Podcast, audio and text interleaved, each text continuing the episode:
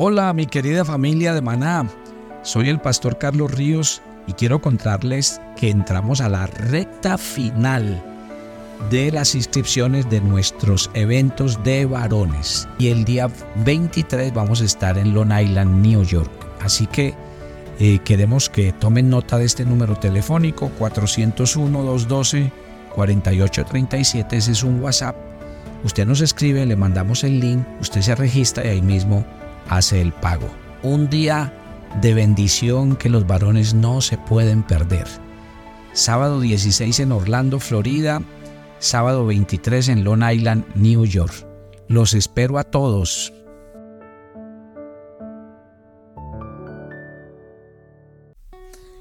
Y seguimos de gira por los Estados Unidos. El jueves 21 estaremos en Arkansas el número de contacto para los que quieran asistir, 479-372-8639.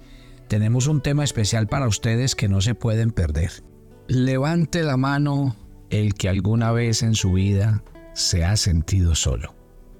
Vivimos en un mundo lleno de gente, pero la verdad es que en lo más profundo de nuestro corazón, la mayoría de nosotros experimentamos soledad no hay ninguna conexión hacia las demás personas porque no nos sentimos identificados. Buenos días, soy el pastor Carlos Ríos y este es nuestro devocional maná, una aventura diaria con Dios.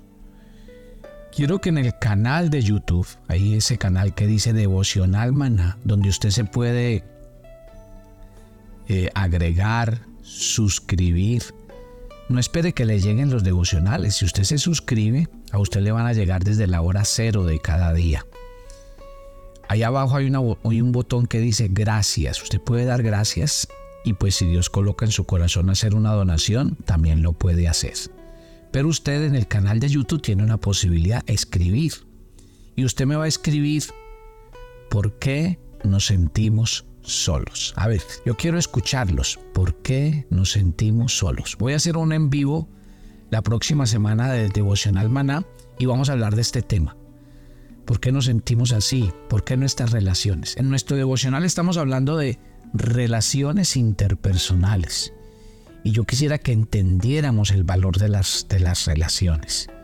Creo que a veces no, no dimensionamos lo que significan las buenas relaciones, aprender a, compartir, a conectar con otros. Hoy voy a hablar de un tema, hablando de relaciones, voy a hablar de la soledad emocional.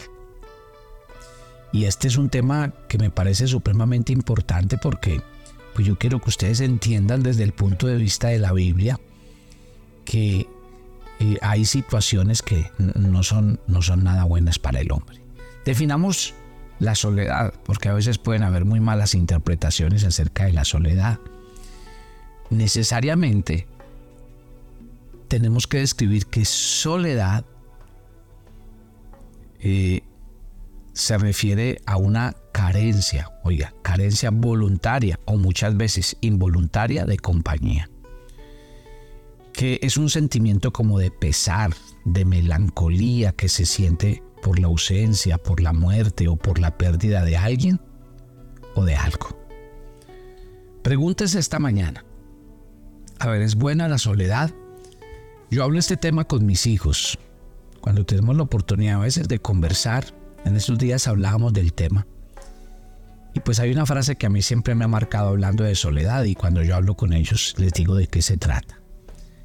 Porque yo una vez leí esta frase que me gustó y yo creo que tiene mucho sentido y es que eh, la soledad no se busca, la soledad llega y llega cuando es necesaria porque es necesaria y lo vamos a ver. Cuando digo que la soledad no se busca, es que muchas veces el engaño del enemigo es llevarnos a estar solos. Y yo pienso que eso es lo que le está pasando a nuestra juventud el día de hoy.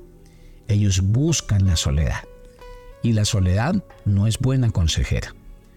La soledad nos lleva a sentimientos y a actitudes que nos aíslan y que nos desconectan. Y cuando eso pasa, entramos a mundos subreales.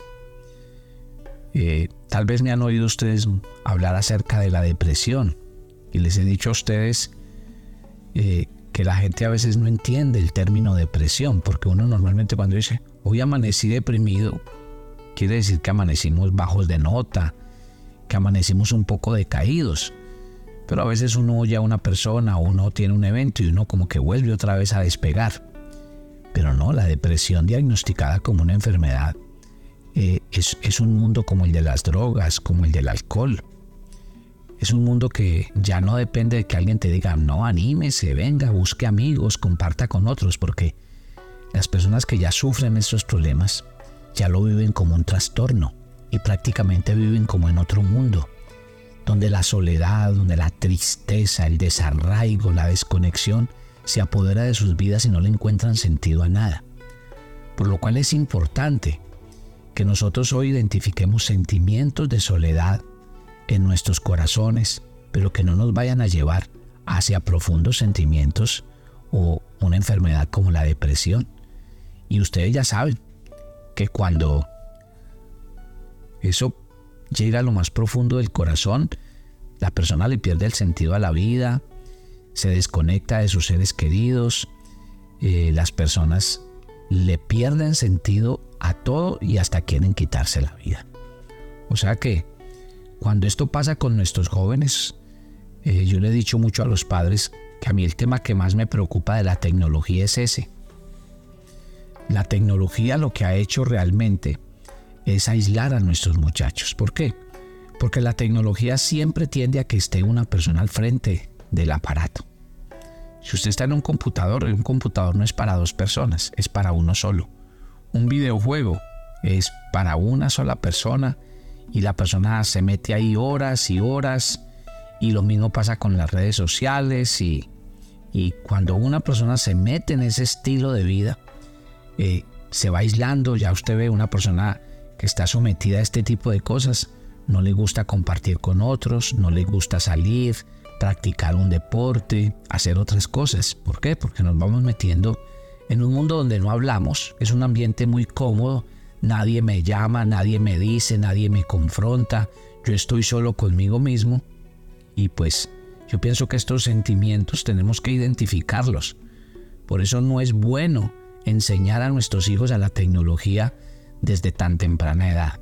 Por eso es muy importante las reglas, los horarios, las disciplinas. Por eso a nuestros niños hay que ponerlos a hacer otro tipo de actividades y no dejarlos que se concentren en este tipo de cosas porque ahí es donde vamos perdiendo eh, a los seres sociales que Dios hizo de cada uno de nosotros. Entonces, ¿qué tenemos que decir para hablar del tema de la soledad? Que aunque no lo creamos, la soledad puede ser buena cuando disfrutamos de ella para nuestro propio bien. ¿Qué quiere decir? Que hay momentos agradables donde uno debe estar solo, donde uno debe apartarse del mundanal ruido. Por ejemplo, la oración. La oración y la meditación con qué tienen que ver? Con apartar tiempos donde yo estoy a solas con Dios. Lo mismo, si quiero hacer un estudio de la Biblia, si quiero leer un texto bíblico, pues si yo lo hago solo, en una meditación, en un estado como de de apartarme, de, meditar, pues voy a concentrarme, voy a poder aprender mucho más. Hay momentos donde tiempos de descanso, después de largas jornadas de trabajo, de mucha presión, tomar un tiempo de descanso, relajarse, tomar unas cortas vacaciones, un fin de semana desconectado de todo, eso es importante. Ahí es cuando decimos que la soledad, cuando se disfruta para su propio bien, cuando disponemos un tiempo para meditar, para descansar, para encarrilar nuestros sentimientos, eso da buenos resultados. Yo le insisto mucho a la gente que esto hay que hacerlo a menudo. Las parejas tienen que sacar tiempos en las que estén solos como matrimonio, así tengan hijos. Sí, eh, una persona muy atareada por su trabajo, después de desarrollar un gran proyecto por meses, un trabajo que le tocó desarrollarlo tres, cuatro, cinco, seis meses, terminan agotados. Entonces ahí es cuando el cuerpo mismo nos pide que descansemos y que apartemos tiempo para esto. Muy bien, pero también quiero decirle que así como la soledad es buena, cualquier cosa por buena que sea, si usted lo hace en exceso, pues se va a convertir en algo malo. Y la soledad es mala cuando, ojo con la definición para que ustedes me entiendan, y es cuando me alejo de las personas. Cuando me encierro en mi propio mundo, en mi propio estilo de vida, no haciendo a nadie partícipe de lo que sucede, sino que al contrario, me convierto como en una caja fuerte. Y la soledad, ¿qué pasa? La soledad no viene así por así, siempre tiene una causa. Y nosotros debemos ser cuidadosos de que esa soledad no esté afectando nuestras vidas. ¿Está claro, mi querida familia? Entonces pónganle mucho cuidado a esto e identifiquemos, porque entonces, como les digo, hoy vamos a poder identificar y decir, bueno, estamos, nos sentimos solos, estamos viviendo un problema de soledad, de desconexión. Eso fue lo que logró el diablo con el pecado en, el jardín del Edén. Mire, a mí me encanta cuando la Biblia cuenta que prácticamente Dios y el hombre se relacionaban todo el tiempo, hablaban. Dios habló, Dios dio instrucciones, ellos decían, ellos opinaban, ellos... Pero cuando vino el pecado, acuérdense que Dios había sentenciado, si ustedes comen de esto, morirán. La muerte no fue física, la muerte fue espiritual. ¿Y en qué consistió? Fueron separados del jardín del Edén. Al ser separados del jardín del Edén, realmente de quién fueron separados? De Dios, de la comunión con Dios, de la cercanía con Dios. Y eso es lo que a veces produce la soledad, una desconexión, nos desconecta de Dios, de la gente, de la vida. Uno no se puede desconectar de la vida. ¿Por qué? Porque la vida está hecha como Dios nos la dio. Y en la vida vamos a tener éxitos y victorias, fracasos y problemas. Gente buena, gente mala. Gente muy amable, gente muy hostil. Pero esa es la vida y yo no me puedo aislar de la vida. ¿Está claro? Entonces, Dios, ¿qué espera de nosotros? Que tengamos una buena actitud frente a la vida. A ver, hablemos de las causas de la soledad. Y cuando hablamos, hablemos las de, varias áreas. Por ejemplo, eh, hablemos de la soledad física. Eh, y cuando hablamos de la soledad física, estamos hablando, por ejemplo, de la pérdida de un ser querido. ¿Cómo? ¿Cómo vamos a decir que no nos va a afectar la pérdida de, de una persona cercana? Los padres, un cónyuge, un hijo, bueno, un hermano. Eso va a generar soledad, porque obviamente se va una persona con la que compartí. Y, esos momentos hay que vivirlos. Una vez alguien me dijo, pastor, y uno debe llorar siendo cristiano. Por Dios. Si es que Dios nos hizo las lágrimas para llorar y Dios nos dio los sentimientos para sentir. ¿Cómo no vamos a llorar a un ser querido? Solo que a veces mis lágrimas son muy diferentes porque cuando yo a veces lloro, lloro la felicidad de saber que se fue a la presencia de Dios y que está pasando mejor que nosotros y que se fue a un mejor lugar. Muy triste sería saber que no está en ese sitio pero tengo que aprender que tengo que superar esa soledad. Y es lo que tiene que entender una persona. Sé que cuando se va un ser amado, nos desprenden algo del alma, del cuerpo, se va algo y más cuando la relación ha sido profunda. Y tengo que hablarle hoy a las viudas, a los viudos, a los que han perdido un, un hijo, una hija. Pero también tengo que decirles, esas pérdidas hay que elaborarlas. Esas etapas hay que superarlas, porque no me puedo quedar allí, encerrado en esa pérdida, en lugar de proponerme a seguir adelante con mi vida, puestos los ojos en el Señor. Pastor, es que usted no entiende. Sí, tal vez yo no entiendo, pero Dios sí conoce tu corazón. Y Dios no nos da algo que no podamos soportar. Y tal vez en vez de estar lamentando por mucho tiempo y encerrado en un estilo de vida por perder un ser querido, vaya y ayúdele a vivir a otros seres que están aquí en la tierra, porque usted puede ser un instrumento de vida para otras personas. También es causa de la soledad física la desintegración familiar. Eh, a veces los padres no se dan cuenta. Y a veces los padres son muy folclóricos cuando dicen, ah, eso si me separo, eso no pasa nada. Yo me voy a seguir viendo con los hijos, yo no los voy a desamparar. Así hablan los padres. Además no son los primeros hijos que van a tener padres separados. Pero quiero decirle una cosa, el vacío es enorme. Eh, el sentimiento de soledad que, que, que deja la separación en unos hijos es profunda. también los viajes a otros países para trabajar y sacarlos adelante. Hay padres que se van por mucho tiempo y eso causa un gran sentido de soledad y sobre todo entre los jóvenes. Eh, a veces es más fácil para un hijo entender que su padre ya no está y que no lo verá más que experimentar eso de que se va y no sabe cuándo va a volver. Entonces, todos esos sentimientos que llegan al corazón a veces arraigan un sentimiento de sentirse solo, desprotegido, desconectado. Ahora, hablemos de la soledad emocional.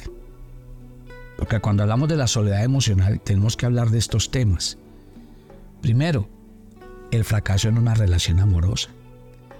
Eso produce que uno a veces se sienta completamente solo y puede pasar cuando hay rompimientos del matrimonio o entre los jóvenes. Suele pasar mucho cuando pierden a un novio o una novia, era el primero, era la primera relación y ellos sienten que el mundo se va a acabar, que nadie, que no van a encontrar a otra persona como ellos. Y cuando viene ese fracaso en una relación amorosa, llegará a su vida un espíritu de soledad, porque lo van a atormentar los recuerdos, los momentos vividos, toda esa situación. ¿Qué me dice de la, de la pelea entre los seres queridos y familiares? Quieras o no, los seres queridos son importantes para cada uno de nosotros y las peleas que pudiéramos tener con ellos nos llevan a sentirnos solos. Hay hermanos y hermanas que han roto una relación y no se hablan por años y eso genera sentimientos de soledad quiero decirle que esa, esa situación hay que ponerla al día. Por favor, si alguien tiene un problema con un hermano, con una hermana, con un ser, con un familiar, reconcíliese lo antes posible. La falta de apoyo familiar también crea soledad. Sí. Y así lo dice la escritura. Entonces, e, en ese orden de ideas tenemos que ser e ir a la palabra de Dios a que a que Dios nos hable al corazón, nos enseñe y nos ministre avancemos.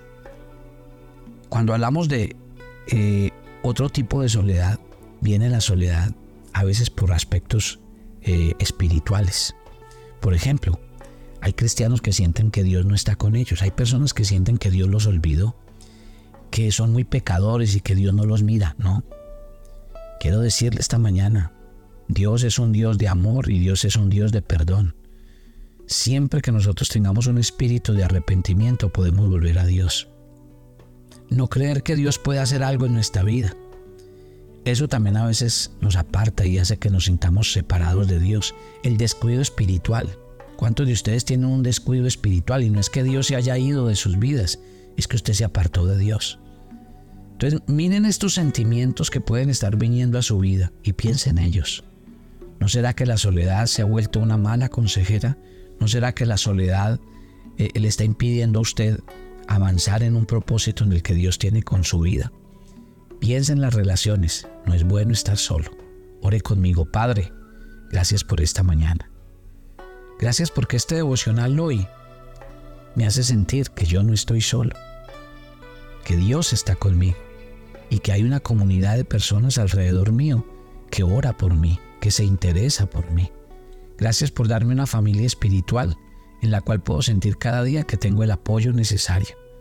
Señor, sobre todo quiero hacer una oración por aquellos que no han sido capaces de elaborar sus pérdidas y se sienten solos, que no han sido capaces de elaborar la pérdida de un matrimonio, de un hijo, de una hija, de un cónyuge. Hago una oración especial por los jóvenes esta mañana. Señor, tal vez están desconectados de la vida, del tiempo, de las relaciones, de la familia y se ha convertido en un engaño para sus vidas sentirse solos, deprimidos. Oro por ellos. Si usted hoy se siente en un estado de depresión, de soledad, de vacío, deje que el amor de Dios llene su corazón. Deje que Dios esta mañana le diga, no temas porque yo estoy contigo, no desmayes porque yo soy tu Dios. Su presencia irá contigo y te dará descanso. Gracias Padre por esta mañana, por oír esta oración y por estar con nosotros en Cristo Jesús. Amén y amén. Yo los espero mañana. Bendiciones para todos.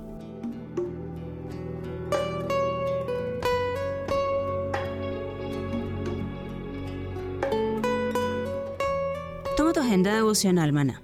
Hoy es el día 262 en nuestra agenda y el pasaje sugerido para la lectura en tu devocional personal el día de hoy es Santiago 4 del 13 al 17. Si eres hijo de Dios, es porque has decidido hacer su voluntad y debes alinear tus planes con su propósito para tu vida. Así que cada vez que planees algo, pregúntale si es su voluntad y decide aceptar el no de Dios cuando llegue. Te invitamos ahora a que respondas las preguntas que encuentras en tu agenda que te llevarán a conocer cada vez más a Dios y crecer en tu vida espiritual. Y para confirmar tus respuestas, visita nuestra cuenta de Facebook Devocional Maná o nuestra página web devocionalmaná.com.